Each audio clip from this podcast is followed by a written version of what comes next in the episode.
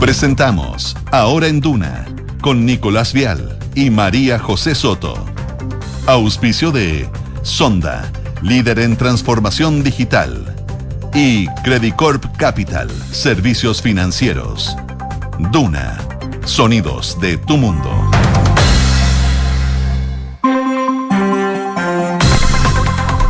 Viernes 6 de octubre, ¿cómo están? Muy, pero muy buenas tardes. Cerramos la semana con todas las informaciones, con los datos, lo que está pasando y lo que va a pasar aquí en Hora en Duna. María José Soto, ¿cómo estás tú? Muy buenas tardes. Bien, ¿y tú? Bien. Oye, me atacó. Fin de semana largo. Fin de semana largo. Recordémoslo, recordémoslo, atesorémoslo, abracémoslo. Y quiero, quiero abracémoslo porque además viene con buena temperatura Ah, primaveral, mira, la verdad. De hecho, eso te quería contar que eh, por lo menos ya, hoy día, acá en Santiago 18 grados y pensando en el fin de semana, mañana 21 grados, el domingo 23 grados, el lunes también 22 grados, es más o menos el pronóstico, es decir, eh, temperatura agradable, calorcito primaveral, digamos. Eh, no una cosa tan, tan fría, ya no hay por lo menos eh, algún tipo de atisbo de lluvia, no va a estar agradable. Mientras que en la región de Valparaíso, donde nos escuchan en la 104.1, a los que se van hoy día, eh, por ejemplo, de descanso a la playa, Oye, algún balneario, o se están yendo, van en camino, los saludamos y los envidiamos. Eh, tienen para hoy en la región de Valparaíso, por ejemplo, extremas para hoy de 16 grados, eh, para ma- mañana sábado 17 grados la máxima, el domingo 19. Así que también va a estar, de hecho, rico. Buen pronóstico primaveral para este fin de semana largo que se aproxima. Fin de semana largo que ya muchos están pensando hacia dónde se puede ir, hacia dónde se irá, y algunos están con, con la duda, especialmente los que van a volar. Eh, Sí, vamos a estar contándole y actualizando lo que pasa con este paro de controladores aéreos. No se habla de una huelga por parte de ellos, sino que más bien de una situación de señal de atención a las autoridades. De hecho, Nueva Pudahuel, la concesionaria del aeropuerto de Santiago, ha recomendado verificar el estado de los vuelos antes de acudir al aeropuerto. Y algunos dicen llegar antes. Bueno, para vuelos nacionales ya uno tiene que llegar dos horas antes, imagínate, tres. Y eso podría haber temas de retraso y- Claro. y, todo el punto. Así que es medio complejo en todo caso, en ese sentido, lo que puede suceder, pero hay que estar muy atento. Ojo que también fin de semana largo que aquí en Santiago, José, van a haber comunas que no van a tener agua.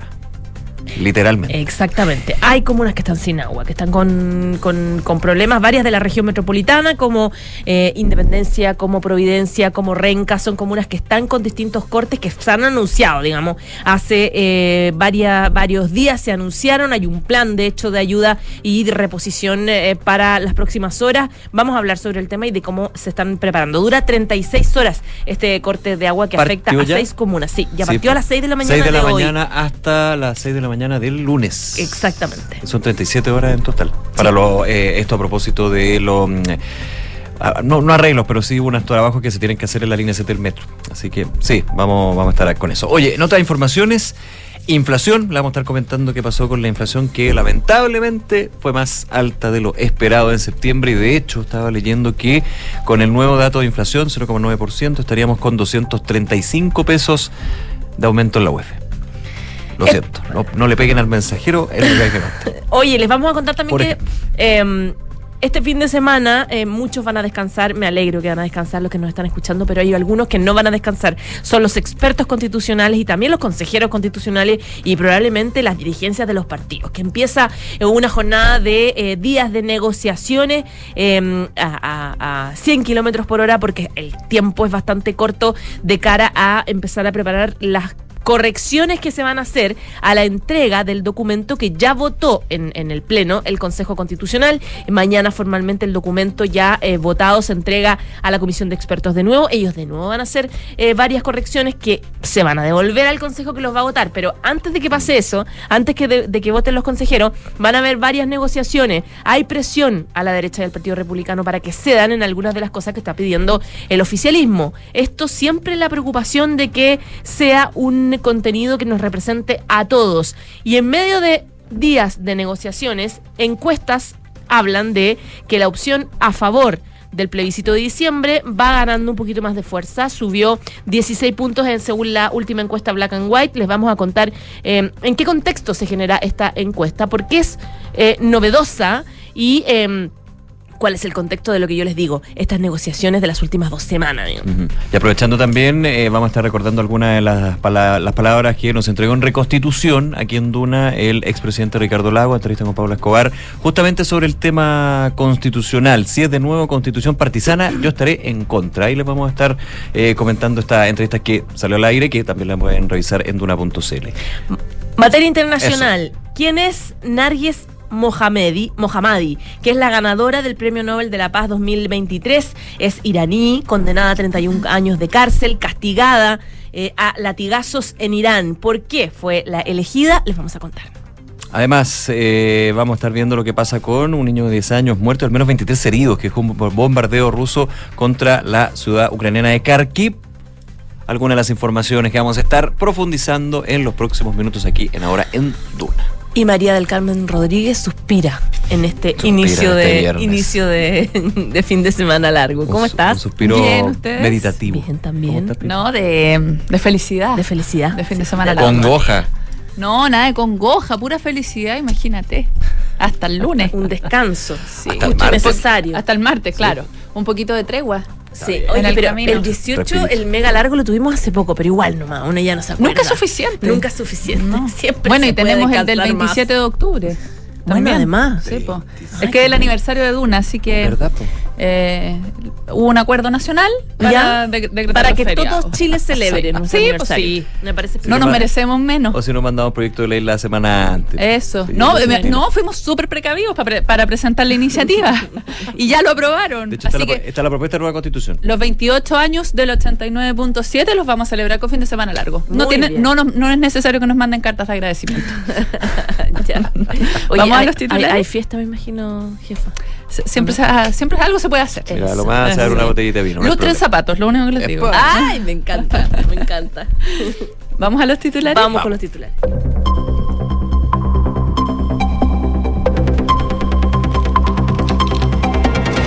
Según la última encuesta Black and White, la opción a favor de cara al plebiscito de salida del 17 de diciembre pasó de un 31 a un 47% la última semana.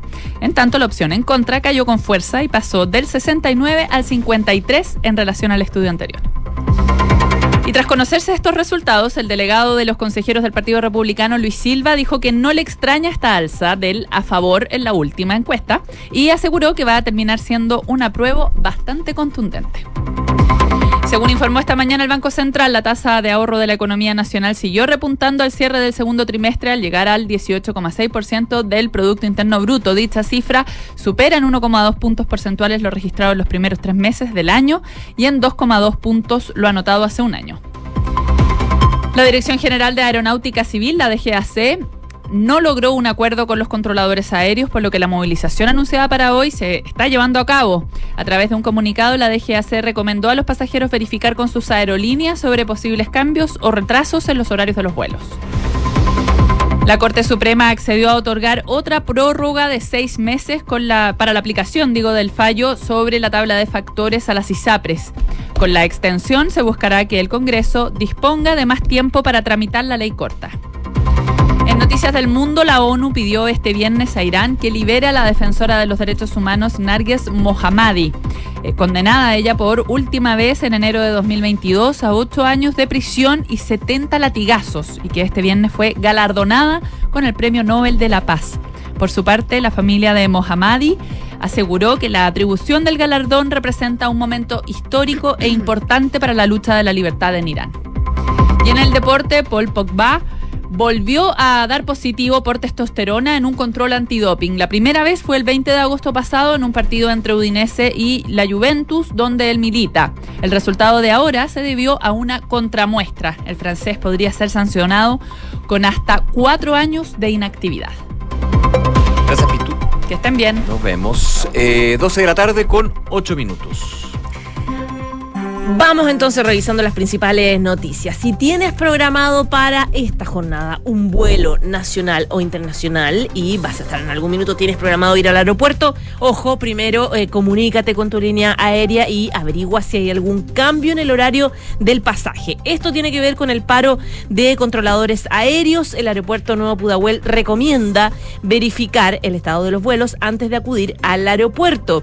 En medio de esta movilización convocada por el Colegio de Controladores de Tránsito Aéreo de Chile para la jornada de eh, hoy día. El aeropuerto Nuevo Pudahuel entregó recomendaciones para quienes tengan vuelos agendados para esta jornada. La empresa señaló que si bien aún no se ha registrado ningún vuelo eh, cancelado o retrasado producto de la movilización, las distintas aerolíneas que operan en el país ya advirtieron que evidentemente habrá una baja en la capacidad de operación, razón por la cual el llamado es a em, llamar antes para averiguar cómo está o qué es lo que se espera eh, del vuelo. En el gerente de comunicaciones del aeropuerto Nuevo Pudahuel, Manuel Valencia, recomendó a quienes tengan embarque hoy día que verifiquen las condiciones de sus vuelos en los sitios web antes de concurrir al aeropuerto para evitar evidente molestias, evidentemente molestias internacionales. Eh, por ahora dijo que no hay información de grandes cancelaciones. Sabemos que esto se está controlando en, eh, se está concentrando en los vuelos nacionales, donde sí podría eventualmente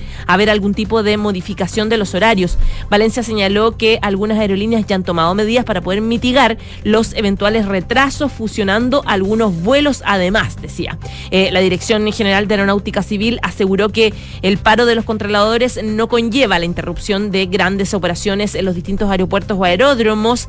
Eh, recordemos que ayer fracasaron las negociaciones de los trabajadores. La DGAC señaló a través de un comunicado que la movilización no conlleva una paralización de las operaciones. Agregó que puso en marcha varias medidas de mitigación para poder reducir las molestias de los usuarios, minimizando la afectación de la salida de vuelos comerciales. Entre esas medidas recomendó a los pasajeros entonces esto de, verificar a la aerolínea posibles eh, cambios. Se espera que la movilización eh, dure durante toda la jornada.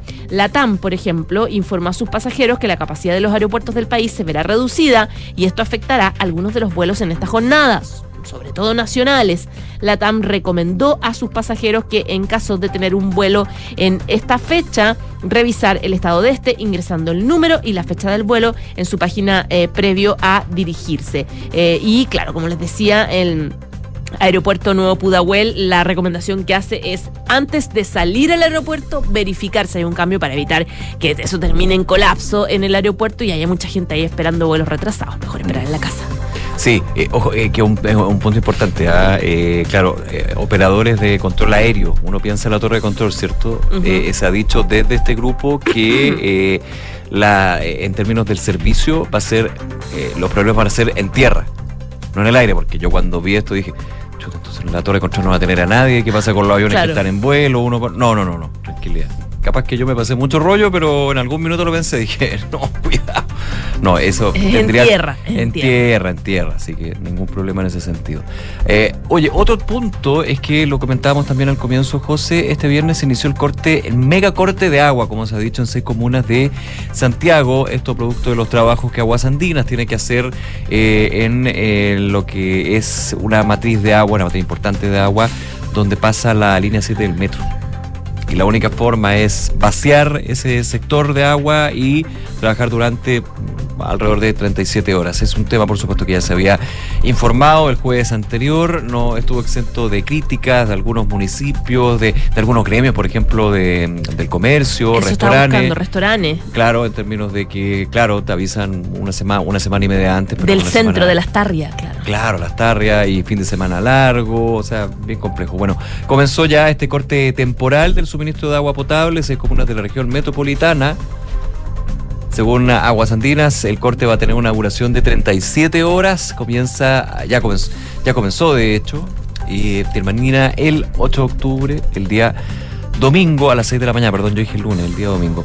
Los temas afectados son Independencia, Recoleta, Renca, Conchalí, Santiago y Previdencia. Son 550 mil personas que van a estar sin agua durante este fin de semana. Hay algunas comunas que completa, otras que son algunos sectores. Hay un mapa en aguas andinas, por supuesto, que ahí va mostrando cuáles son eh, los puntos donde no va a haber agua potable. Se ha eh, confirmado que hay camiones aljibe instalados, también centros de abastecimiento, pero se ha llamado, se llamó hace varias horas ya a juntar agua en ese eh, sentido. Para suplir el suministro a las personas afectadas, desde la eh, sanitaria se informó que hay 80 puntos de abastecimiento de agua potable que van a estar ubicados en distintas direcciones, por ejemplo en Santiago, en Raulí, frente a el número 8- 684, Santa Isabel con Raulí, en Renca, Lo de Lechos, Las Margaritas, Independencia en Calle Alcalde eh, Germán Rodríguez, entre otras. Así que, mm, nada, paciencia. Sí, eh, ¿te acuerdas que los días anteriores, ayer, anteayer, eh, lo- el gremio gastronómico estaba bien enojado? Decían, ¿hasta cuándo tanto abuso?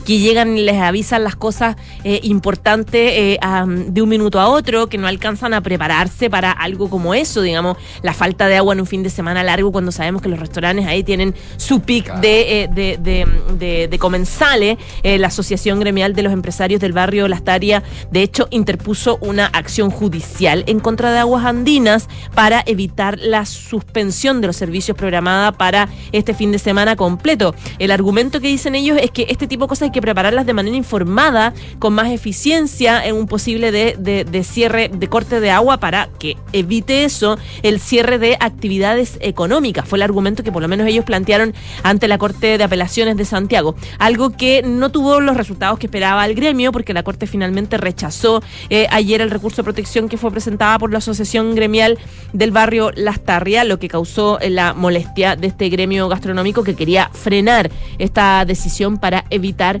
eh, perder, eh, perder este fin de semana.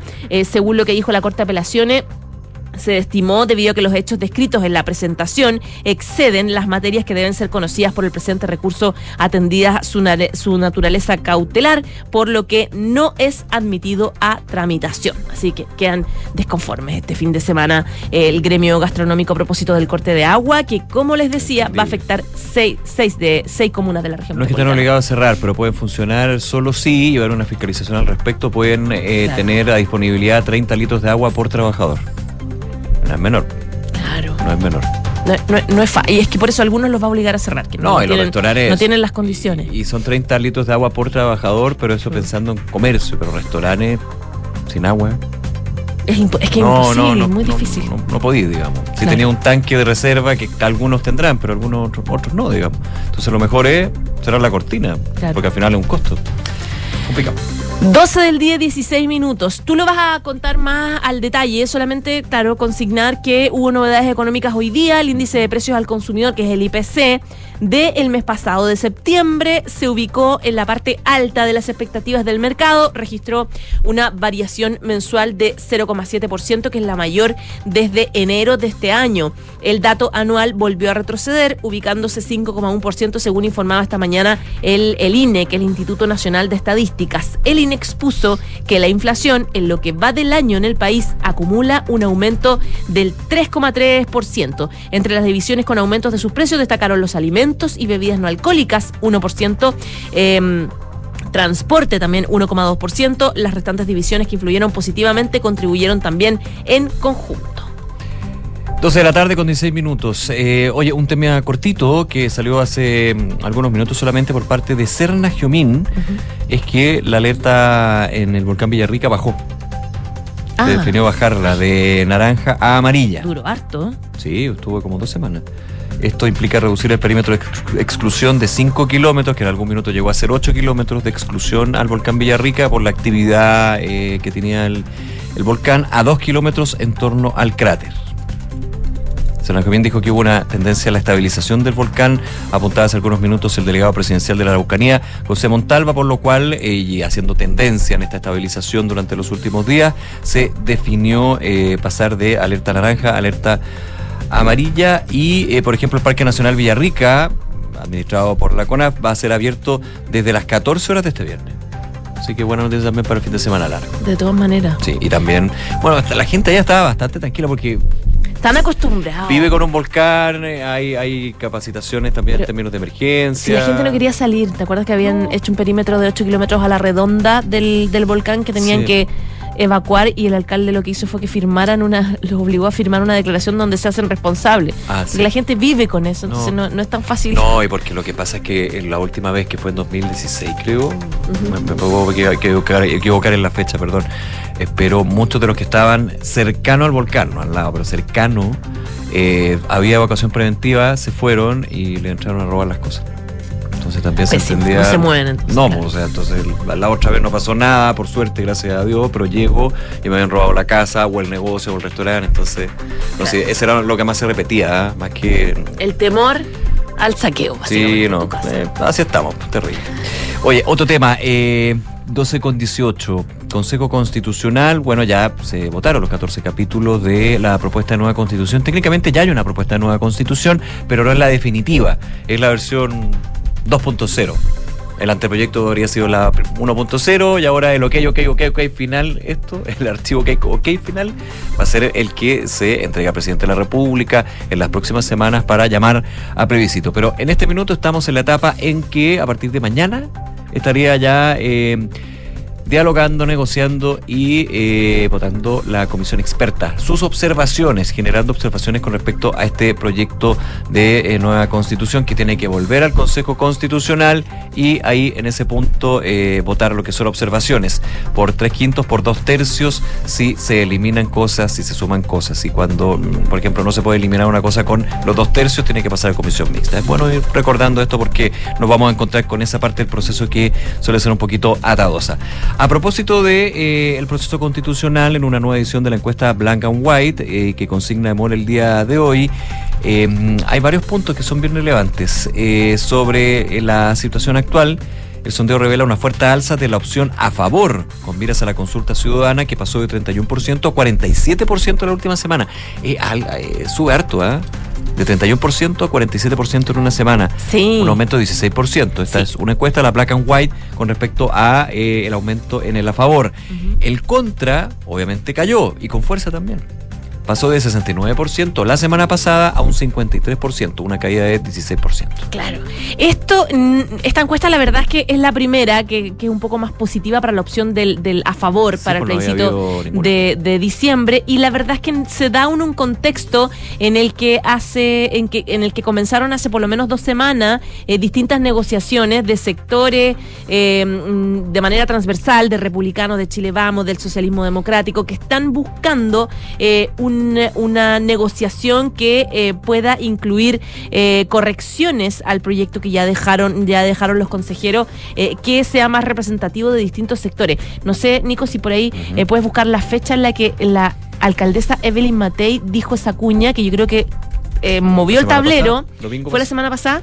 Fue en el eh, Mercurio el sábado pasado. Claro, después la dijo en una entrevista a televisión. No me acuerdo si, que no, No, me acuerdo fue el si fue el domingo. pasado No. o el antepasado.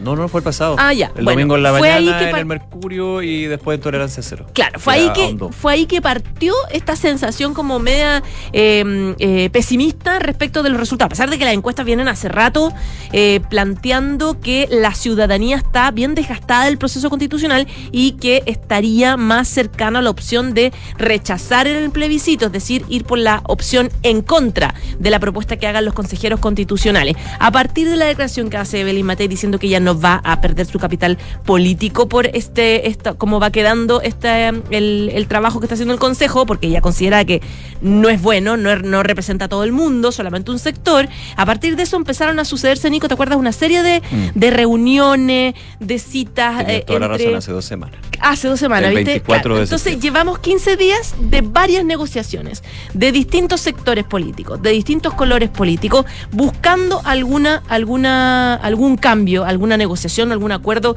que se pueda hacer. Eh, por lo tanto, claro, esta encuesta no viene porque sí, viene en medio de, de esas conversaciones. Y sobre eso mismo, eh, ayer hablábamos en el programa de, de Radio Duna Reconstitución, eh, que, mm, que mm, que conduce Paula Escobar, eh, hablamos con el expresidente Ricardo Lagos, quien eh, planteó sus dudas también, muy parecido a varios líderes eh, que plantearon sus dudas de cómo está hasta ahora la propuesta del Consejo Constitucional. Recordemos que los expertos formalmente reciben la propuesta mañana y mañana empiezan otras correcciones. Bueno, eh, Ricardo Lagos dijo, así como está planteado, creo que no es correcto y se abrió a la opción, en el caso de que quedara igual, de rechazarla por su parte en diciembre. Escuchemos.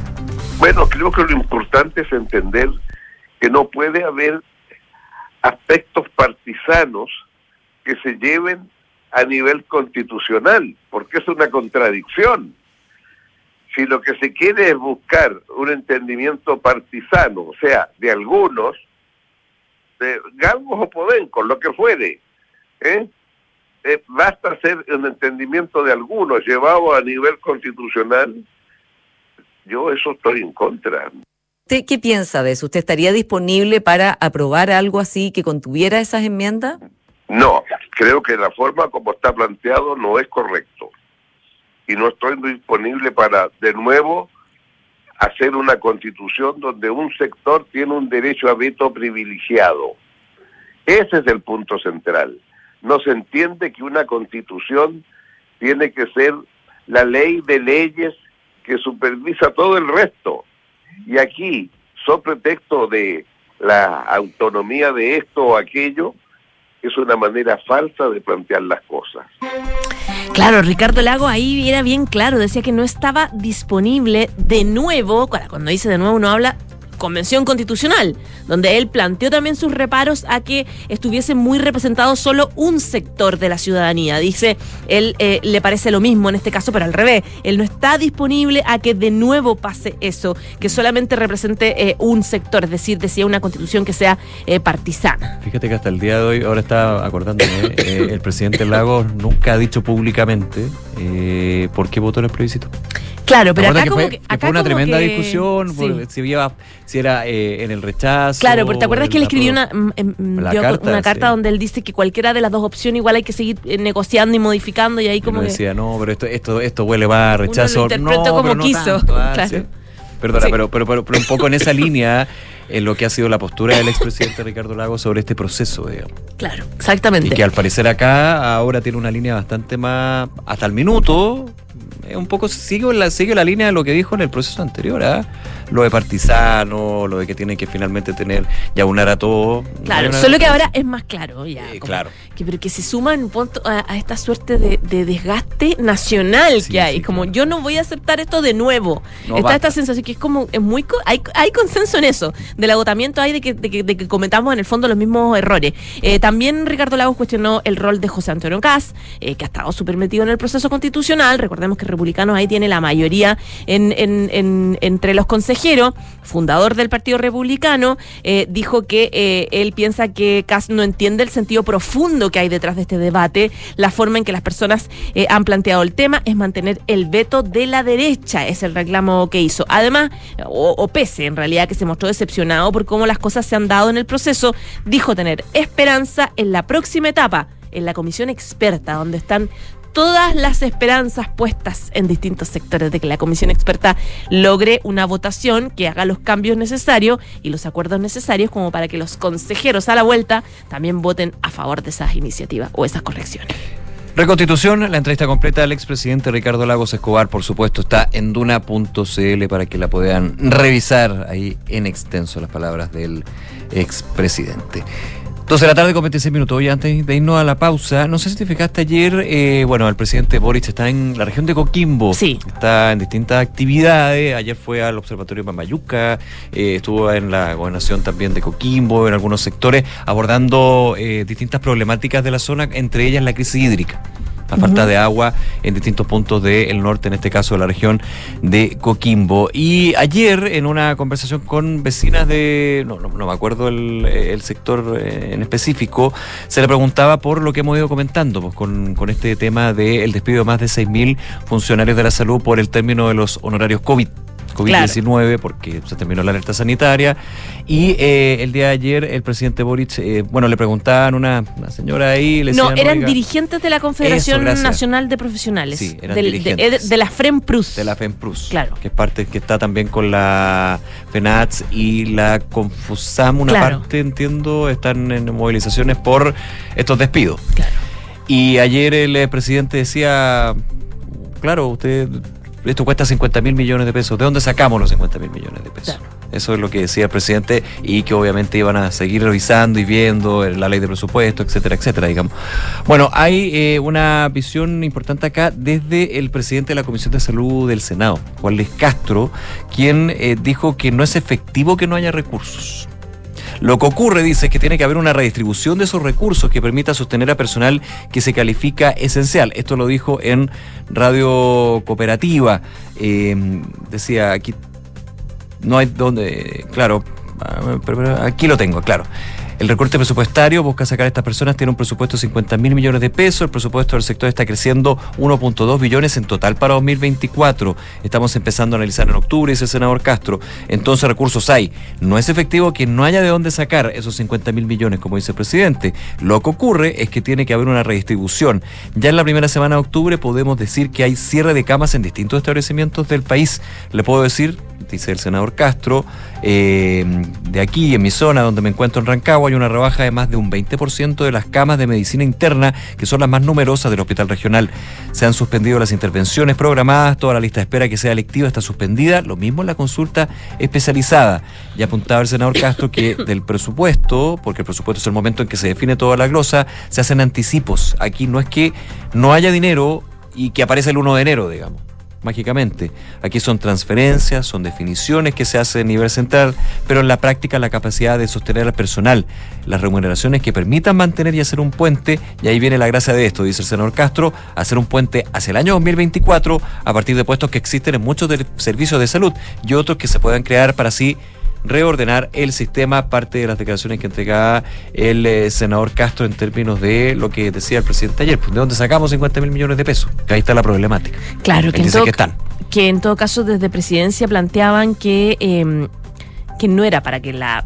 No les gustó presidencia, la verdad, esta frase suena muy dura, de dónde, o sea, se puede decir de otra forma, de dónde sacamos esta plata, de dónde sacamos estos 50 mil millones de pesos para las recontrataciones, em, que era supuestamente una conversación más bien privada y que ahí salió un micrófono. Fue, claro, en el, en el caminando. Claro, el, el, típico debate entre reporteros y, gobierno, si es público o no es público. Es que está la... es público, yo pienso que es público, totalmente. Sí, pues. No, no, porque podrían haber dicho, me, dan un segundito, vamos a conversar allá, es distinto. Claro, no. claro, exactamente, pero sí. No, Entendiendo también que las agendas que tienen los presidentes en estas actividades son, son bien acotadas, o sea, son bien apretadas.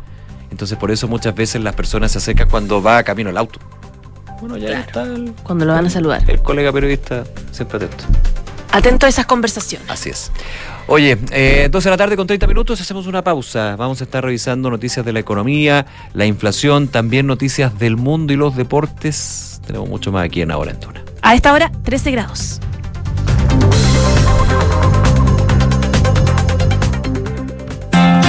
Edificio Casa Bustamante de Hexacón Inmobiliaria.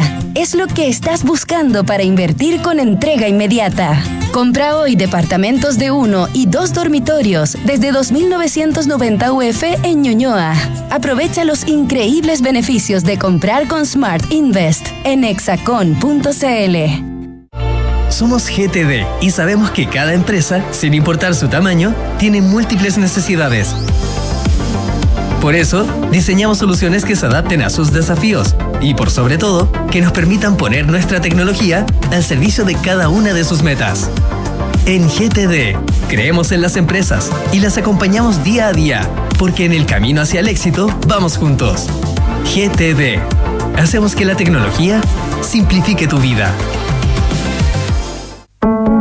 Arch Finance diversifica tus inversiones con cripto. ¿Sabías que portafolios de inversión que incluyen hasta un 5% de cripto duplican su rentabilidad anual según datos de los últimos 5 años? En Arch Finance te asesoramos para invertir de una manera segura en cripto a través de productos diversificados que pueden mejorar el rendimiento de tu portafolio. Cripto es mucho más que una moneda, es una nueva tecnología. Agenda una llamada con nosotros en arch.finance. Enfrentar el cambio climático es tarea de todos. Duna, por un futuro más sostenible. Las grandes ciudades están llamadas a encabezar y ser ejemplos en la transición hacia un planeta más sostenible. Bien lo saben en Nueva York, donde en enero del próximo año entrará en vigencia una ley que obligará a una reducción gradual en las emisiones de gases a cerca de 50.000 edificios de esta urbe de cemento. Y es que las mediciones indican que estas megaestructuras son responsables de cerca del 70% de las emisiones de gases de efecto invernadero de la Gran Manzana. Con esta nueva ley, se pretende que los inmuebles bajen en 40% sus emisiones netas al año 2030 y que éstas sean cero en 2050. El objetivo de esta novedosa medida es que las mejoras en las emisiones de los edificios ayuden a crear una ciudad más eficiente en términos energéticos y que sea un aporte en la lucha contra el cambio climático. Acciona, expertos en el desarrollo de infraestructuras para descarbonizar el planeta. Te invitamos a conocer Red Dávila. Una red compuesta por las clínicas Dávila Recoleta y Dávila Vespucio. Y los nuevos centros Dávila Las Condes, Ñuñoa y Maipú. Que nos acerca a ti con un gran equipo médico, avanzada tecnología e infraestructura de primer nivel. Para estar donde tú estás. Ven a Red Dávila, calidad a tu alcance. Reserva tu hora en dávila.cl. Atención, atención, tenemos un anuncio súper importante. Hoy se suman nuevos integrantes a nuestro equipo de trabajo. ¡Qué buena, nuevos integrantes! Fueron elegidos con pinza por su confianza, rapidez y eficiencia. Démosle la bienvenida a la nueva flota Toyota. Empresa necesita nuevos vehículos, manéjate con Quinto One Business. Suscríbete a una flota Toyota por uno, dos o tres años y olvídate del pie. Permisos, mantenciones y seguros. Conoce más y suscríbete en quinto-mobility.cl. Tres sinónimos de innovar son mejorar, cambiar y Anglo American. Porque en Anglo American hacemos minería desde la innovación y estamos orgullosos de eso. Innovamos al usar energías renovables en nuestras operaciones. Innovamos al reutilizar el 90% del agua en nuestros procesos. Innovamos al impulsar el desarrollo del hidrógeno verde. Y con innovación reimaginamos la minería para mejorar la vida de las personas. Anglo American. Desde la innovación lo estamos cambiando todo.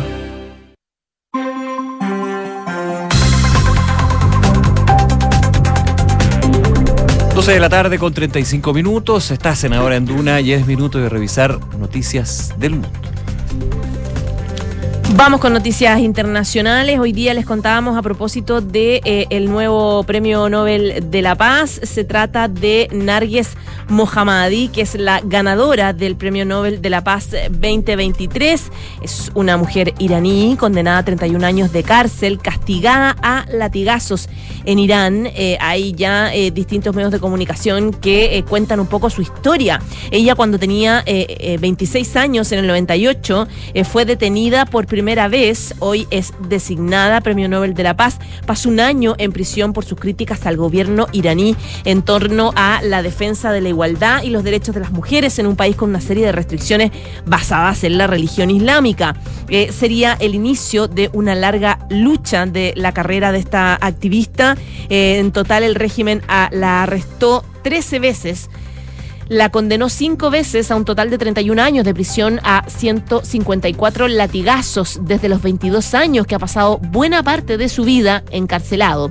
En los 90, cuando era joven, estudiante de física, Mohammadi ya se distinguía como una férrea activista de su país y cuando terminó sus estudios estuvo de columnista en varios diarios reformistas. En 2003 involucró- se involucró con el Centro de Defensores de Derechos Humanos de Teherán, una organización fundada por el Premio Nobel de la Paz Shirin Ebadi. En 2011 fue procesada de nuevo, culpable declarada de actuar eh, contra la seguridad nacional del país, de ser miembro de ese grupo de defensa de derechos humanos, de hacer supuestamente propaganda contra el régimen. En septiembre de ese año, 2010, la condenaron a 11 años de prisión. Eso sí, salió tras pagar una, una fianza. Mohammadi eh, tiene hoy 50 y- ah, 51 años, nació en Sanján, en el seno de una familia de clase media, donde sus papás se dedicaban a la cocina, a la agricultura. Se licenció en física en la Universidad Internacional Imán. Eh, actualmente está eh, tras las rejas luego de participar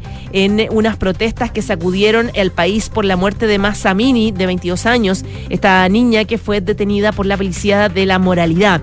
La muerte de Amini provocó, eh, se acordarán ustedes, varias manifestaciones y una de las mayores crisis en Irán desde la revolución islámica del 79. Eh, fallecieron cientos de personas en esa oportunidad en protestas y manifestaciones y más de 22 mil personas fueron detenidas. Esa, en esa última estadía en prisión, la activista escribió eh, un artículo de opinión eh, del New York Times donde dice lo que el gobierno quizás no entienda es que cuanto más de nosotros encierre, más fuertes nos hacemos, decía. Eh, así las cosas, en febrero de 2021 publicó un video, un video a través de las redes sociales explicando que había sido citada ante el tribunal dos veces por un caso que se había abierto en su contra. Mohammadi afirmó que se negaba a comparecer al tribunal eh, y en ese registro se describió los abusos sexuales y malos tratos a los que ella y otras mujeres fueron sometidas dentro de las cárceles. Desde 2012 ha presentado problemas de salud derivados de múltiples torturas, malos tratos que ha sufrido dentro de la cárcel tiene muchas afectaciones de salud en pulmones, en su corazón y ha padecido síntomas de epilepsia. La Academia Sueca señaló que si las autoridades iraníes toman la decisión correcta, la van a liberar para que pueda estar presente para recibir el honor de eh, recibir el Premio Nobel de la Paz 2023. El Comité Nobel noruego desea, decía, honrar su valiente lucha por los derechos humanos, la libertad y la democracia, señaló la Academia em, explicando un poco este galardón. Lo largo de su trayectoria, Mohammadi ha recibido varios reconocimientos mundiales. En 2009 recibió el premio Alexander Langer, eh, su nombre un activista italiano. Eh, en 2016 el premio de derechos humanos de la ciudad alemana de Weimar. Pero sin duda este es el más importante y claro, ahí está la presión del mundo a que esta mujer sea liberada para recibir ella misma con sus manos el premio Nobel de la Paz 2023. 12 de la tarde con 39 minutos. Eh, la cifra de fallecidos, de muertos por el ataque con misiles de Rusia contra edificios en la ciudad de Kharkiv, en Ucrania, aumentó a dos, según el jefe de la Administración Estatal de la región en una publicación en la red Instagram. Él dijo que murió una mujer de 68 años, que era la abuela del niño de 10 años, que también se había reportado muerto antes, y del bebé también de 11 meses, que estuvo herido. Hay otras 23 personas producto de esos otros ataques que resultaron heridas tras el bombardeo ruso que alcanzó varios edificios residenciales en el noreste de Ucrania. El ataque se produjo un día después del bombardeo efectuado en la localidad de Groza, en la misma región, donde murieron 52 personas. Nuevo ataque ruso contra civiles. Entre los escombros se encontró el cadáver de un niño de 10 años, indicaba el ministro ucraniano del Interior a través de Telegram, Igor Klimenko. Dos edificios de vivienda fueron dañados y un edificio residencial de tres plantas destruido, sumaba también a este mensaje. El presidente Volodymyr Zelensky dijo el jueves que un ataque con misiles rusos que mató a más de 50 personas en una aldea ucraniana no fue un ataque ciego y que las tropas rusas no podían haber estado inconscientes de dónde estaban atacando. Eh, un ataque deliberado con misiles contra una aldea de la región de Kharkiv, una tienda y una cafetería común y corriente, dijo Zelensky en su discurso nocturno en un video pronunciado mientras asiste a la cumbre de la Comunidad Política Europea ahí en España. Agregó el presidente ucraniano, la gente se reunió allí para una cena conmemorativa. Cena conmemorativa cristiana. ¿Quién podría lanzarles un misil? ¿Quién? Solo maldad absoluta, decía el presidente de Ucrania ante estos nuevos ataques en zonas residenciales de ese país. Y otra noticia internacional que les quiero contar tiene perdón, se me, se borró. Ahora sí tiene que ver con el Vaticano. Diócesis francesa pide donaciones para saldar una deuda por la última visita del Papa. Se trata de la diócesis de Marsella, que hizo un llamado para pedir donaciones y poder enfrentar, dicen, la deuda de cerca de 500 mil euros que les dejó la visita del Papa Francisco el mes pasado a esa ciudad francesa. La participación del pontífice, que fue el 22 y 23 de septiembre, en un foro sobre la inmigración en el Mediterráneo, tuvo un costo de 2,3 millones de euros para las arcas del arzobispado marsellés. Los mecenas y patrocinadores aportaron 1,2 millones, otros 600 mil euros fueron recaudados también por los donativos de los peregrinos que fueron las, a la segunda ciudad del país y con la venta también de distintos productos derivados.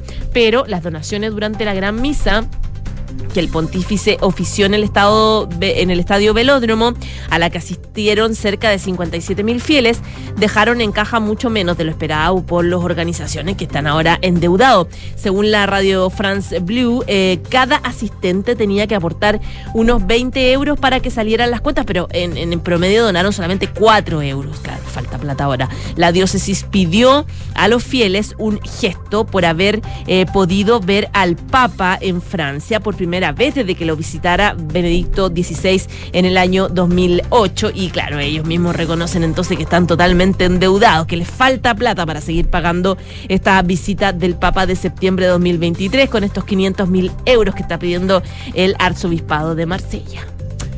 12 de la tarde con 42 minutos. Bueno, lo comentábamos en la economía, el dato de hoy del INE de inflación fue una mala noticia.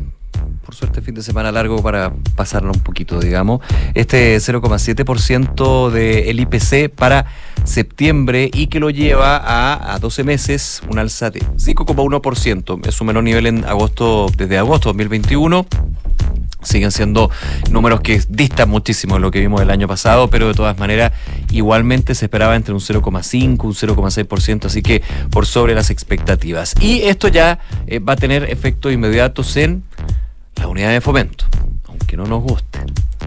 Porque en concreto la UEF, ya con este último dato, en, eh, entre el 10 de octubre y el, 10 de novie- y el 9 de noviembre, 10 de octubre, 9 de noviembre, va a subir 253,46 pesos, llegando a 36.461,84 pesos la UEF. Repito, 36.461, casi 36.462. Tendrá un incremento diario de 8 pesos con 18 en lo que va del año. Ya acumula, de hecho, esto es impresionante, un alza de 1.350 pesos, como 86. Y en 12 meses, en 12 meses de 1.771. Te llegó hasta dar... Hasta estornudé. Hasta estornudaste. Suben, Aquí está la Fran Raiza. Disculpen, es que No, no, no. Por favor, com- comparte con nosotros tu inquietud. La UEF. La UEF. Ay. ¿Qué te dio? No, estoy contando que la- el alza es súper evidente en, en- en cosas súper ciudadanas. Sí, pues lógico. Súper ciudadanas, por Mucho que ejemplo, el pago del crédito hipotecario, que generalmente las personas tenemos como más o menos el, el monto, y de repente te sube en Sí. tres meses, uno se pone a comparar y ha subido muchísimo. La salud en términos está en ISAPRE. Y no hay- yo no tengo recuerdos de que la UEFA alguna vez haya bajado de un año a otro. Eh, hay, pero Como que haya bajado tres mil pesos de un año a otro. es que para que va, es que para que baje tienes que tener IPC negativo. y eso es, y es raro que se dé un IPC negativo. Igual, casi imposible No que es la pero- vuelva a costar 20 mil pesos. Eh, Al menos en esta vida. Eh, sí, o de que baje a los 30.000 ya sería una gran gracia, pero no. Ahora, lo importante es que sea, en términos de que no siga subiendo, porque Claro. imagínate, lo que va del año, 1.350. El año pasado ya era bastante un poquito más. Así que ahí está el tema. Oye, pero yo les quiero dar una buena noticia en medio de, esto, Por de estas cifras más bien desalentadoras. Eh, esto tiene que ver con. Ay, perdón, se me quedó pegado. Ahora sí. Eh, con la tasa de ahorro de la economía chilena que mantiene su repunte y aumentó el ingreso de los hogares. Es una buena noticia que esta tasa de ahorro de la economía nacional siguió creciendo al cierre del segundo trimestre al llegar al 18,6% del Producto Interno Bruto del PIB, según informaba hoy día en la mañana el Banco Central. Esta cifra eh, supera en 1,2 puntos porcentuales lo registrado en los primeros tres meses del año y en 2,2 puntos lo anotado hace un año, mientras que el ahorro de los hogares aumentó hasta el 2,9% del PIB, relacionando, eh, relacionado con un crecimiento en el ingreso de las familias, puesto que, según el informe de cuentas nacionales por el sector institucional, el ingreso disponible bruto de los hogares registró una alza de 16,5% eh, eh, respecto del mismo periodo anterior, lo que se explicó por la incidencia positiva de las rentas de producción, que son los salarios y los ingresos independientes de 7 puntos porcentuales con un crecimiento anual de 8,7%. Vamos a revisar lo que pasa con el dólar a esta hora. Está subiendo nuevamente. Ayer cayó a, a 914 pesos con 50 centavos, pero a esta hora está subiendo marginalmente 0,07%, son 65 centavos de avance, a 915 pesos con 02. Así que sigue subiendo, pero bastante, bastante tranquilo, digamos. Iba a hablar de la bolsa, pero Se te pegó. este, hemos estado esta Sí, semana, estamos hemos un estado poco caídos de internet. ¿no? unos balazos. Balazos. Sí. Así Bueno, que pasemos al deporte. vamos al deporte. 12 con 47. Francesca Ravizza. ¿Cómo estás tú? Bien, ¿y ustedes? Bien. Qué bueno. Oye, eh, si- siguen los coletazos en la. Coletazos, muy, muy de deporte la palabra, coletazo. De la FIFA y lo, que mal, y lo mal hecho que estuvo todo respecto a cómo se gestó la definición de eh, la sede del Mundial, cómo Chile quedó fuera eh, de este proceso eh, de postulación junto a Uruguay, Paraguay y Argentina, que finalmente van a tener sus partidos inaugurales y van a jugar eh, el Mundial. Hay, hay varias cosas que han revelado lo mal hecho que está hecho esto. El primero es, y, y- y yo quiero insistir, en las burlas del presidente de la Conmebol, la liviandad con la que se toma estas cosas, ahora empezó como a revivirse un, un- un post que subió el 4 de octubre, horas antes de que se anunciara que Paraguay, Uruguay y Argentina iban a recibir el primer partido, sale bailando en un cumpleaños Sí. y escribe, sale otro bailecito, se vienen cosas mundiales, atentos los fanáticos del fútbol. O sea, esta cosa súper gestada, tomándose un poco para la chacota, cosas que son tan importantes. Y Eh, porque, porque, discúlpenme, pero de las cosas menos importantes, para muchos el fútbol es lo más importante. Sí, pues aquí, aquí tú te lo puedes tomar de una forma u otra, pero es como, es como una veda. Sí. Así como la veda del loco, la veda de la merluza, la veda de Chile para que pueda ser parte organizadora Claro. o sede, digamos. Te vetaron, te vedaron. y aparte el otro sale bailando. Sí, no, la verdad que... Más que vetar, no, no les importas. O sea, te Sí, excluyeron. te Yo estoy usando como claro. otro, otro concepto. Bueno, finalmente eh, se produjo el llamado y la conversación entre Gianni Infantino y el presidente de, de la FIFA y el presidente de la NFP, Pablo Milad, de acuerdo a lo que publica esta mañana el diario El Mercurio. Dice que primero fue una llamada telefónica y después fue una mm, llamada por WhatsApp. No ha sido comprobado eh, todas estas especulaciones que han salido eh, respecto a por qué también se marginó a Chile. Se ha hablado un poco que es una pasada de cuenta luego de que para el estallido social Chile desistiera de ser sede de la final de la Copa Libertadores, que también eh, se ha molestado bastante por cómo Chile, el gobierno de Chile, el Estado chileno, ha estado eh, siendo haciendo mucho hincapié en la regulación de las casas de apuestas online y cómo financian el deporte y el fútbol en este, en este caso, y también por cómo se ha metido también eh, eh, Chile respecto a las sociedades anónimas, que aparentemente son cosas que no les gustaría a la FIFA, porque a la FIFA nunca le gusta que se metan mucho en su, Impresionante que, en su regla. Es que, es que eso te habla de la cosa tan. tan. Ah, no sé, tan oscura. Ah, porque lo- te miraron feo. Ah, no, no me gusta esto. Claro. Porque me, te metiste en los negocios o en la forma de hacer los negocios. Entonces.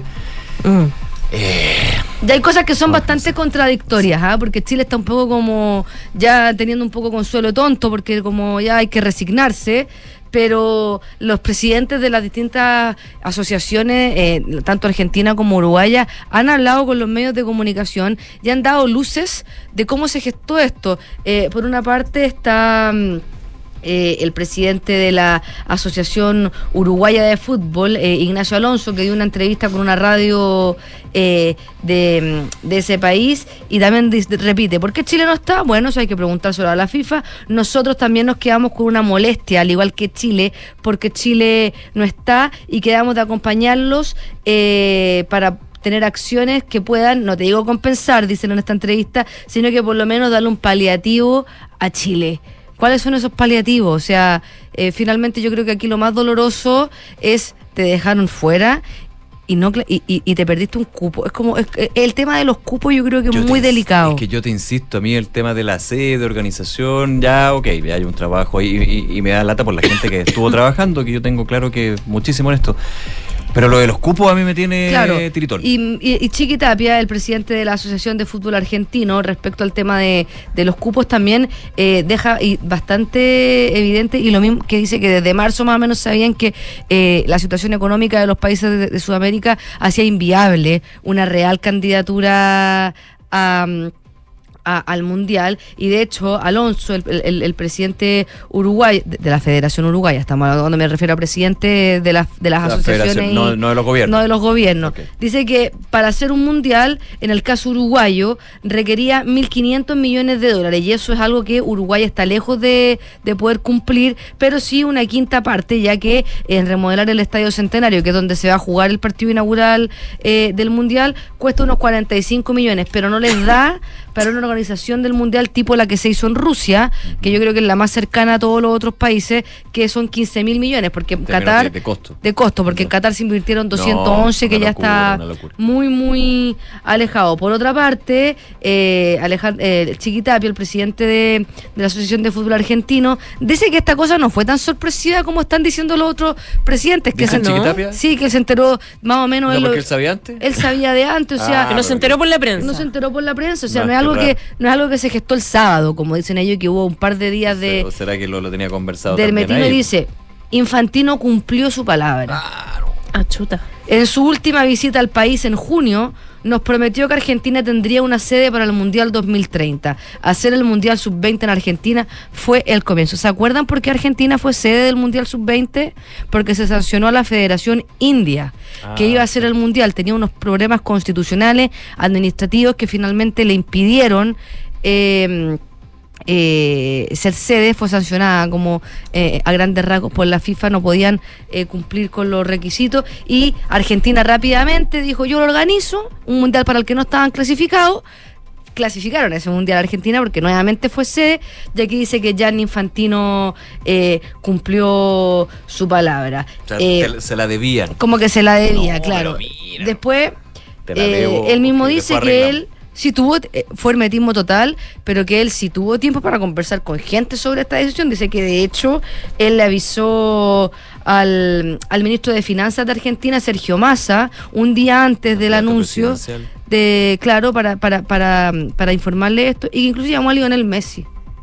¿Qué tiene que ver Messi? Dice que la primera persona que llamó, yo le dije a Messi que íbamos a tener el partido inaugural y él está bastante contento ahora. Que Messi sepa o no sepa, yo creo que es intrascendente. O sea, esto es como para, para cachetonearse el Eh. chiquitapia que tiene línea directa con, con, Con- Massa, que con obviamente se espera que la tenga, si es el presidente de su asociación. Que tiene, liga- claro, línea directa con base con el mejor jugador de- del mundo que es argentino. Claro. Falta que tenga con el Papa. Eh, hasta ahora no se espera que eh, eh, Pablo Milat ya anunció que no va a renunciar a la NFP.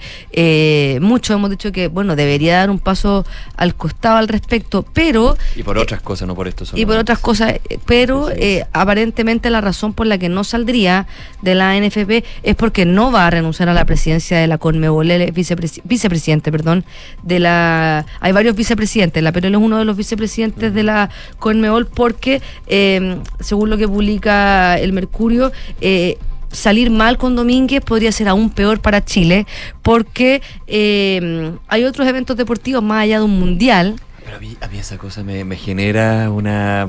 Ah, una- Esto es pura política cochina. Pero cochino, ya, gracias. Es que ese concepto yo creo que está bien, porque podría ser concepto más duro, aún más duro. Eso de tener que, es que no, pero déjelo, porque yo he escuchado a algunos expertos, analistas, pero es que el problema es que hicimos que se enojara.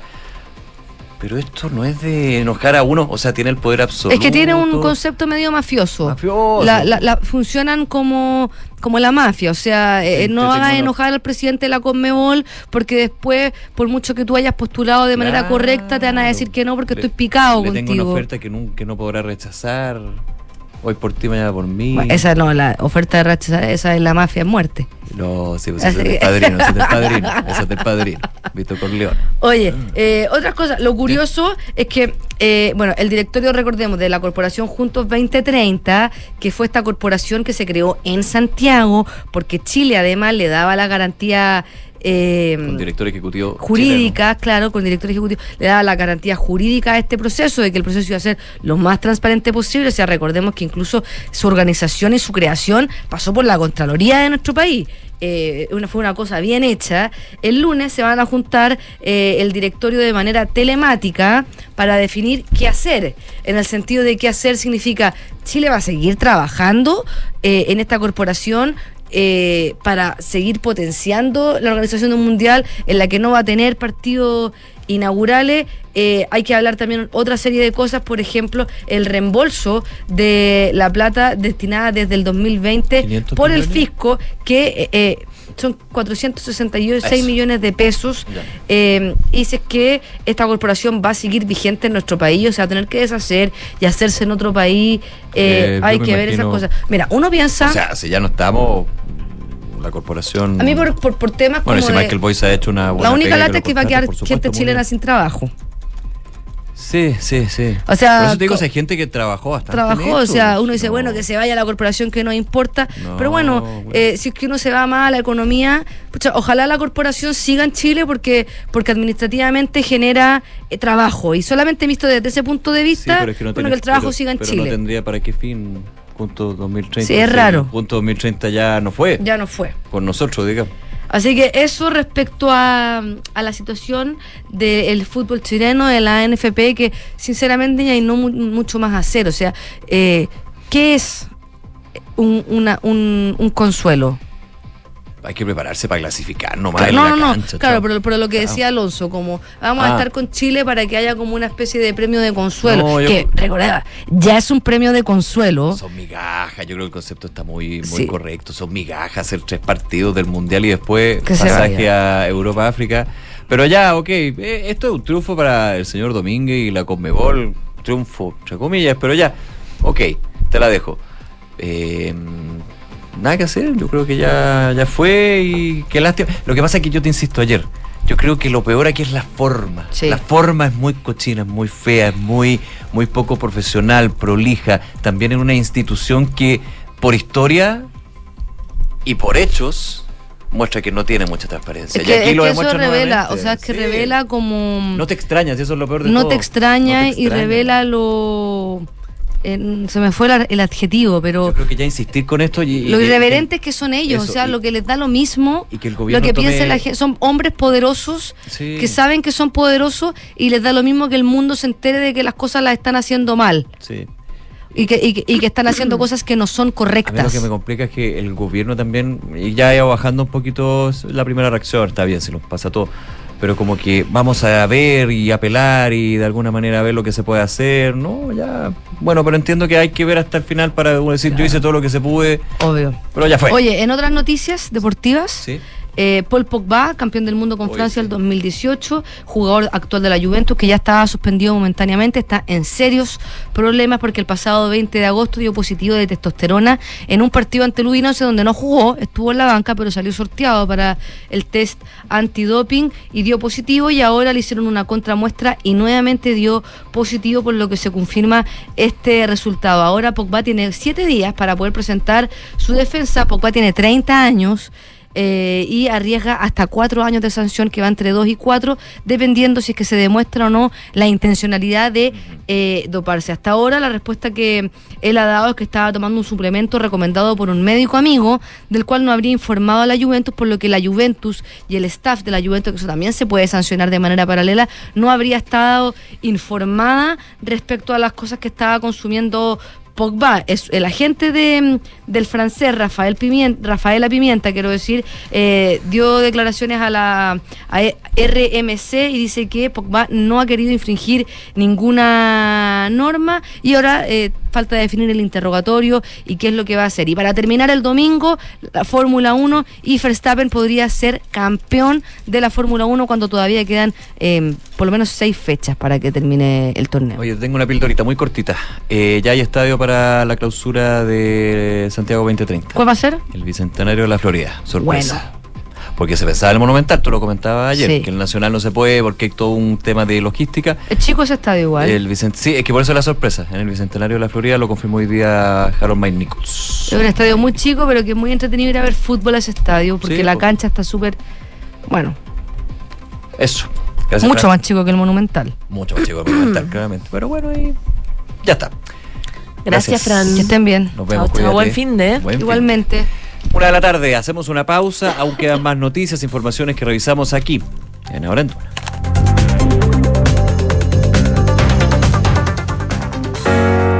En Sonda desarrollamos tecnologías que transforman tu negocio y tu vida, impulsando la innovación y el desarrollo de soluciones que acompañen la transformación digital de las organizaciones. Cuenta tú también con el respaldo, agilidad y eficiencia del líder en transformación digital.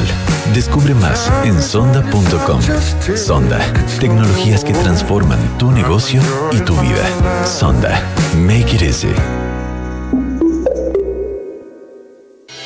En Credicorp Capital nos centramos en ser aliados estratégicos de nuestros clientes para cumplir sus objetivos con nuestro portafolio de inversiones de carácter global. Siente la confianza invaluable de contar con asesores financieros que le agreguen valor a tus decisiones. Conoce más sobre nosotros en credicorpcapital.com. Cata, ¿supiste que en la alemana de Vitacura inauguraron una nueva urgencia gínico-obstétrica? Sí, atención 24/7 y con un equipo especializado para nosotras. Además, está al lado del nuevo servicio de imágenes mamarias, que quedó más amplio y cómodo. ¡Qué bien! Me encanta que la alemana se preocupe por sus pacientes. En Clínica Alemana trabajamos para entregarte una mejor salud. Más información en clínicaalemana.cl. Clínica Alemana. Si es tu salud, es la alemana. Talana es la única app para los equipos de recursos humanos con todo integrado en un solo lugar para ti y tus colaboradores. Talana es una plataforma amigable e intuitiva, con más de 7 años digitalizando las áreas de recursos humanos. Atrae, contrata, compensa, gestiona y evalúa a tu equipo desde un solo lugar y cumple los objetivos de tu empresa. Conoce más en talana.com. En Cervecería AB InBev soñamos en grande para crear un futuro con más motivos para brindar. En Chile estamos hace más de 30 años con marcas legendarias como Corona, Budweiser, Stella Artois y Becker. Elaboramos nuestros productos con energía 100% renovable. Llevamos agua potable a más de 12 comunidades con escasez hídrica en el país y lideramos iniciativas de educación e inclusión laboral para mujeres y jóvenes. En Cervecería AB InBev, vamos por más. Conoce más en abeinbev.cl. Los fondos mutuos que buscas para cumplir tus objetivos están en Scotia, premiados este 2023 por Morningstar y Premio Salmón, por su sólida gestión con asesoría experta y trabajo colaborativo para tus metas de inversión. Hazte cliente y dale un impulso a tus proyectos. ¿Buscas un panorama?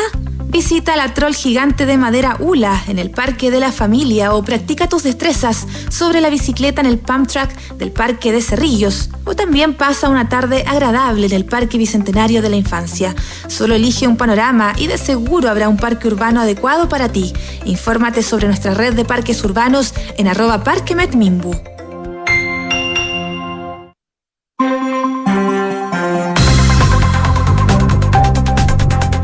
Una la tarde con cuatro minutos. Estás en Duna y revisamos noticias del país a esta hora. Muy pendiente de lo que está pasando en el aeropuerto a propósito de esta movilización de eh, controladores. El secretario de la DGAC, eh, la Dirección General de Aeronáutica Civil, que es Juan Andrés Acuña, se refirió a esta movilización que llevan adelante desde esta mañana los controladores de tránsito aéreo y aseguró que hasta ahora la totalidad de los aeropuertos y aeródromos del país eh, se encuentran funcionando de manera normal, incluido el aeropuerto de Santiago Arturo Merino Benítez. Asimismo,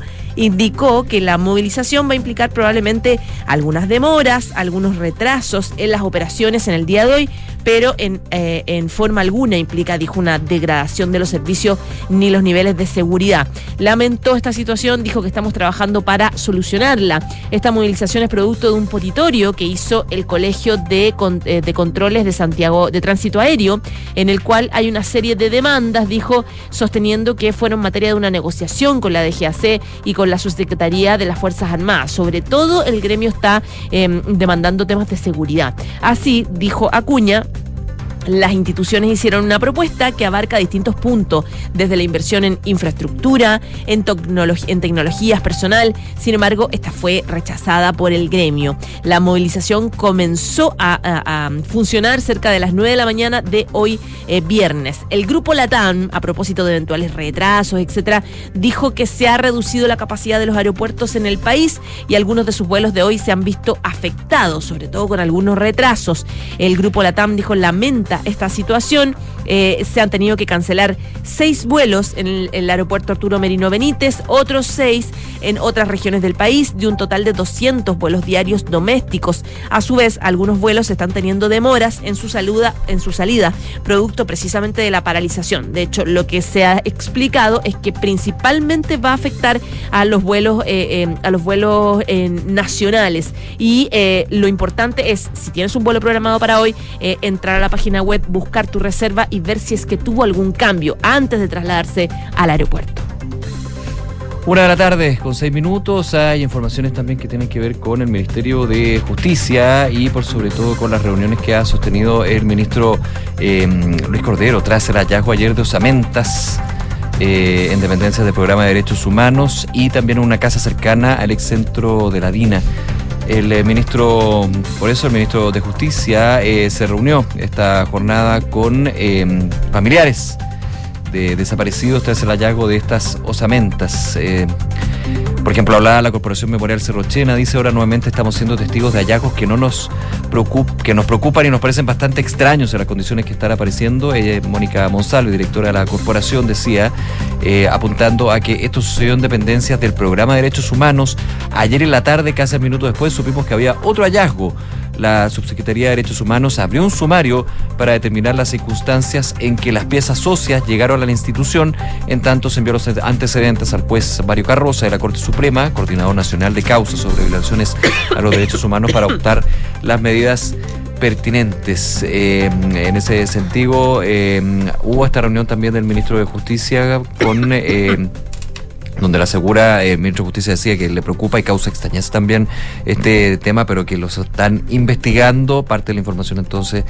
Y para, para enfocar un poco, ¿ah? Eh, decía ayer, los restos fueron encontrados por una trabajadora de una empresa externa que realizaba aseo. Se trataba de una mandíbula, piezas dentales que estaban dentro de un pote de margarina, en dependencia del programa de derechos humanos.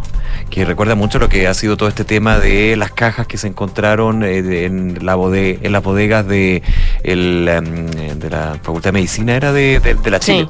Y que han abierto también. Y esto también, esto por supuesto en el contexto del Programa Nacional de Búsqueda. Entonces ahí eh, es sensible y por supuesto tiene que ser eh, esclarecido qué es lo que sucedió en ese sentido. Por eso las reuniones del ministro de Justicia, el programa de derechos humanos no recibe piezas de estas características, decía el ministro Cordero. Tiene un protocolo de hallazgo de osamentas que se activó inmediatamente, se comunicó a la Brigada de Derechos Humanos de la PDI, explicó Cordero y apuntó que el Programa de Derechos Humanos no es una institución que reciba piezas de estas características, no existen antecedentes de ese medio, del contenedor, un pote de margarina, digamos, que se encontró en el lugar, por lo tanto no solo se ha dispuesto a entregar los antecedentes a los jueces, sino que además se ha tenido que instruir un sum- sumario administrativo con el propósito de indagar las consideraciones administrativas del funcionamiento de esa dependencia en particular. Una de la tarde y nueve minutos. Revisamos otras informaciones. Tras encabezar el Gabinete Regional de Seguridad, el gobierno, a través de la ministra del Interior, Carolina Toá, se refirió a este caso del conductor del sistema Red que recorrió bajo la influencia de las drogas cerca de 21 kilómetros en la capital, generando varios estragos en distintos puntos del sector oriente. La ministra comentó que una persona que conduce científica eh, que está a efectos de sustancias ilícitas se expone a penas gravísimas, no solamente de cárcel, sino también de perder definitivamente su permiso de conducción. En este sentido, señaló que se tienen que hacer eh, varios analizar los antecedentes del imputado. Mencionó que es un caso que se va a mirar porque un conductor o una conductora eh, que en el fondo tiene un arma bajo, su- bajo su control, a propósito de que está bajo la influencia de algún tipo de droga y a la vez manejando. Eh, sostuvo que cuando ello ocurre con un conductor del transporte público es más grave porque además tiene pasajeros arriba que dependen de su, de su seriedad. Entonces, dijo, el caso va a ser analizado a ver si hay algún ámbito donde la legislación pueda ser perfeccionada. Por su parte, eh, Paola Tapia, que es directora de Transporte Público Metropolitano, sostuvo que se condena enérgicamente los hechos ocurridos respecto a este transporte, a este conductor del transporte público urbano. La tarde con 10 minutos. Rápidamente, solamente recordar lo que fue la definición de Senajemín con respecto al volcán Villarrica. Se bajó la alerta naranja, que estaba generando bastante preocupación, a alerta amarilla. Se redujo el perímetro de exclusión de 5 a 2 kilómetros. Eh, esto fue explicado por Senajemín, también por el delegado presidencial de la región. Eh, se ha explicado que en los últimos días el volcán ha mostrado estabilidad en su condición porque se redu- por lo que se reduce el riesgo de erupción. Baja la alerta, pero no significa que ya no siga la alerta, dicen.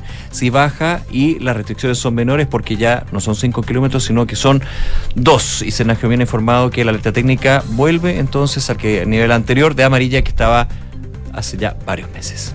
Una de la tarde y 11 minutos. Cambiamos de tema. Hoy, en la mañana, desde las 6 de la mañana, comenzó este A partir corte. de las 5 nosotros nos equivocamos. ¿A partir de los cinco? Sí, a partir Ah, de las ya. 5 de hoy, sí. Ya, de las 5 de la mañana de hoy, De la entonces tarde, no, partió. de la tarde. ¿Cinco de la tarde? Sí. Desde las 6, ah, desde finalizado el domingo, viernes a las 6.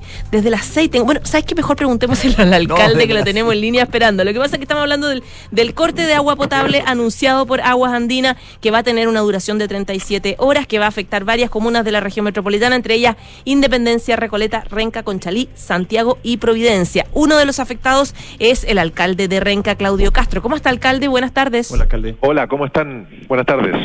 Buenas tardes, alcalde. ¿Desde qué hora empieza el corte? Las 5 de la tarde, ¿no?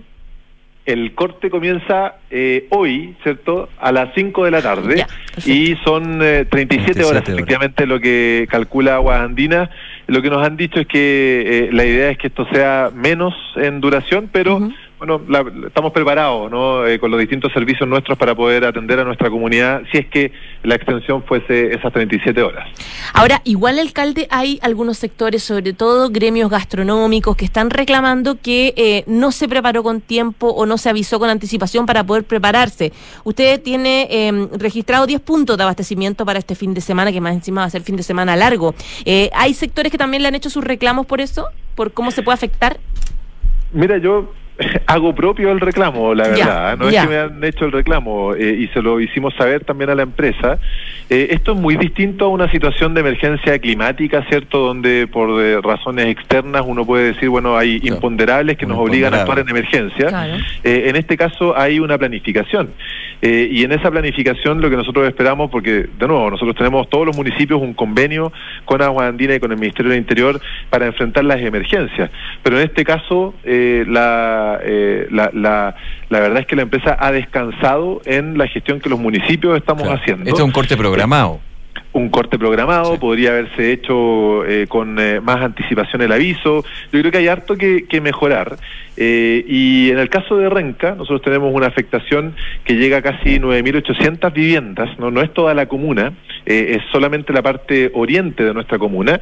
Y, y efectivamente, cuando hay cortes en, la comuna completa, eh, nosotros tenemos eh, para ese sector de la comuna planificados 10 puntos eh, con estanques de agua, pero en este caso, dado que solo una porción, lo que hicimos fue fortalecer estos 10 puntos, que es la contingencia para que estamos preparados si es que el corte fuese en toda la comuna, y eh, vamos a instalar 21 puntos con estanque de agua, lo que nos va a permitir que en esta parte de nuestra comuna, que es la zona oriente de Renca, eh, vamos a tener un estanque a, a- una distancia eh, muy accesible de todas las viviendas que van a estar afectadas a esta, situación. Alcalde Castro, eh, en esa conversación con Agua Andina, usted lo deslizaba de alguna manera, eh, ¿está la posibilidad de que el corte sea menor? Eso va a depender de las obras, no son obras menores también, digamos, en ese sentido, estamos hablando de la línea 7 del metro, hay que vaciar toda una matriz, si no me equivoco, eh, de, de- de hecho la restitución del agua potable no, no es de un minuto a otro, hay que hacerlo gradual para que no haya, por ejemplo, un, un problema mayor, digamos. Así es, esto eh, eh, es verdad eso, ¿eh? no es como que el corte comienza y todo se corta de inmediatamente y luego después se, se, eh, da el agua y el agua se recupera inmediatamente.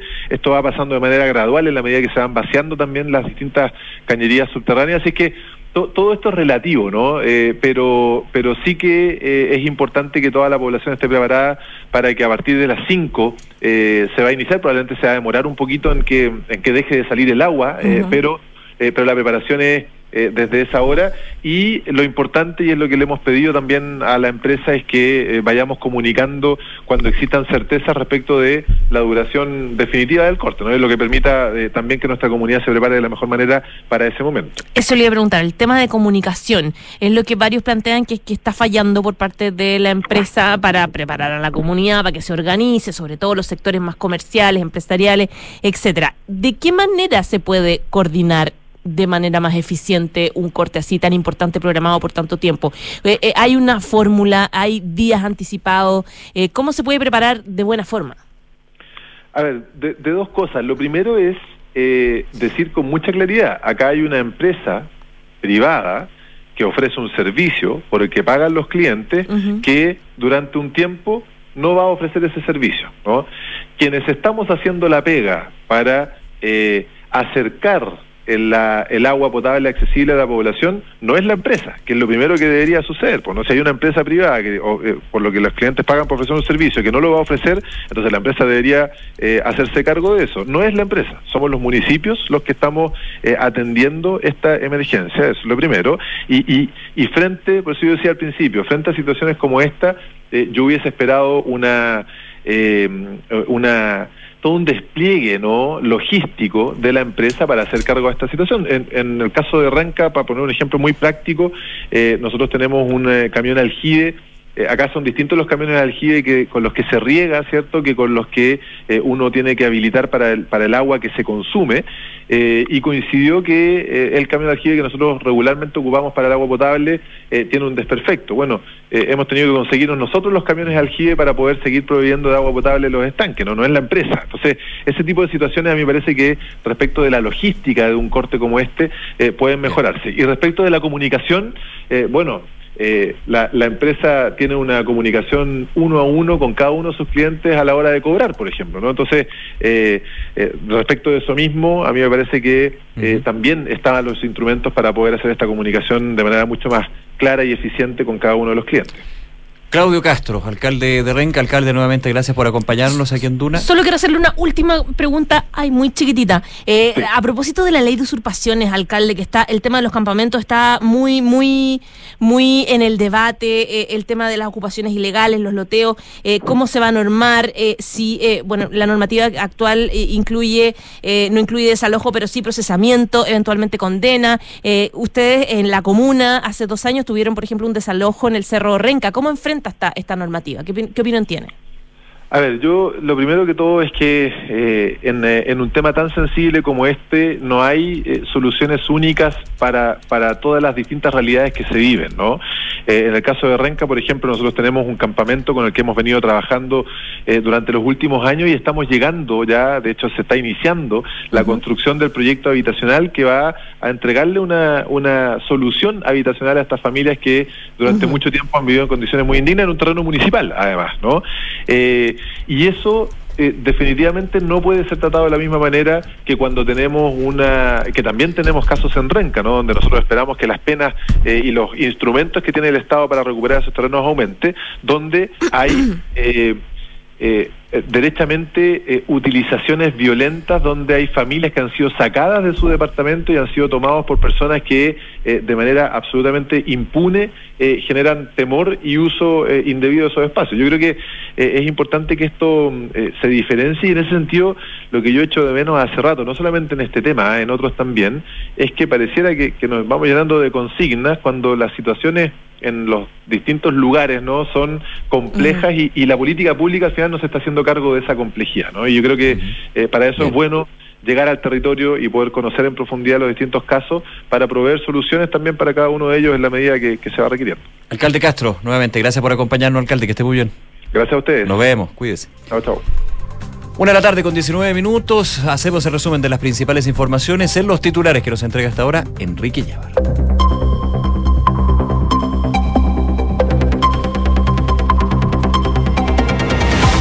La ministra vocera de gobierno Camila Vallejo se refirió hoy a la campaña informativa del plebiscito del próximo 17 de diciembre y aseguró que al Ejecutivo le corresponde informar con prescindencia y no marcando posturas ni a favor ni en contra.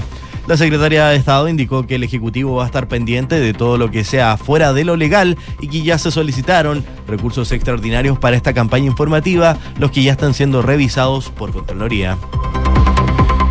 La Corte Suprema accedió a otorgar otra prórroga de seis meses para la aplicación del fallo sobre la tabla de factores a las ISAPRES.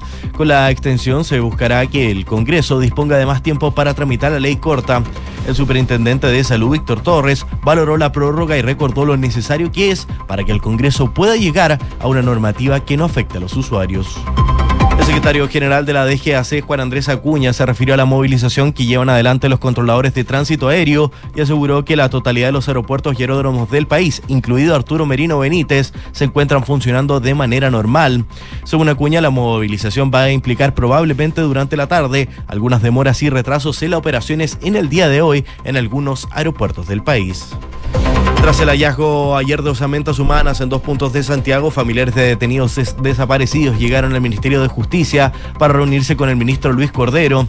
Los familiares indicaron la salida del encuentro que les parece extraña las condiciones en las que están apareciendo estos restos, mientras la Subsecretaría de Derechos Humanos indicó un sumario interno para esclarecer los hechos, junto con enviar los antecedentes al juez Mario Carroza, que coordina las causas de derechos humanos en el máximo tribunal.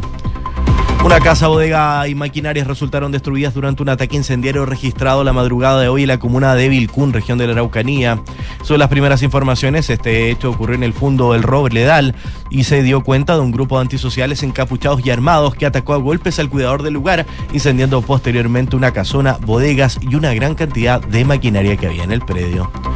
La ONU pidió hoy a Irán que libere a la defensora de los derechos humanos Narges Mohammadi, condenada por última vez en enero del año pasado a ocho años de prisión y 70 latigazos, y que este viernes fue galardonada con el Premio Nobel de la Paz. Por su parte, la familia de Mohammadi aseguró que la atribución del galardón representa un momento histórico e importante para la lucha por la libertad en Irán. Gracias, Quique. Gracias a ustedes. Muy bien. Una de la tarde con 22 minutos. Les cuento que Credit Corp Capital es un holding dedicado a la prestación de servicios financieros con presencia en Colombia, Chile, Perú, Estados Unidos y Panamá. Conoce más en creditcorpcapital.com. Y la transformación digital de tu empresa nunca estuvo en mejores manos. En Sonda desarrollan tecnologías que transforman tu negocio y tu vida, innovando, e integrando soluciones que potencian y agilizan tus operaciones. Descubre más en sonda.com. Sonda, make it easy. Ya nos vamos a esta hora 15 grados de temperatura en la región metropolitana. Quédese con nosotros. Vienen las cartas notables de Bárbara Espejo y una nueva edición de información privilegiada. Chao, buen fin de semana.